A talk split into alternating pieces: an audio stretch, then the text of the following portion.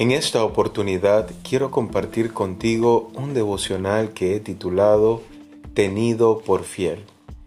Doy gracias al que me fortaleció, a Cristo Jesús nuestro Señor, porque me tuvo por fiel poniéndome en el ministerio.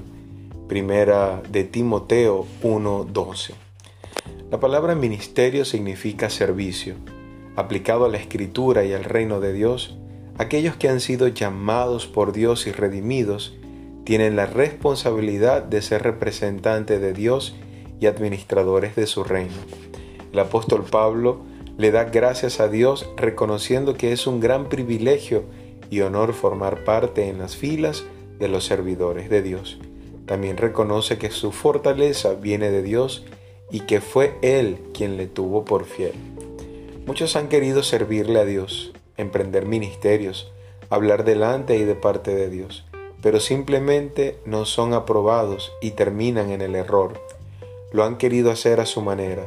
La Biblia dice casi en todas sus epístolas, hablando en ellas de estas cosas entre las cuales hay algunas difíciles de entender, las cuales los indoctos e inconstantes tuercen, como también las otras escrituras para su propia perdición.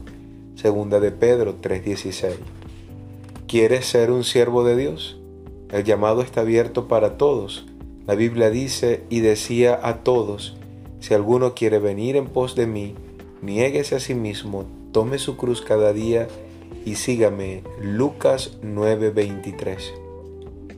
Si alguien desea servir, que comience por obedecer y aplicar las enseñanzas de Dios primeramente a su vida y luego convencido de la verdad, responda al llamado con gratitud y obediencia.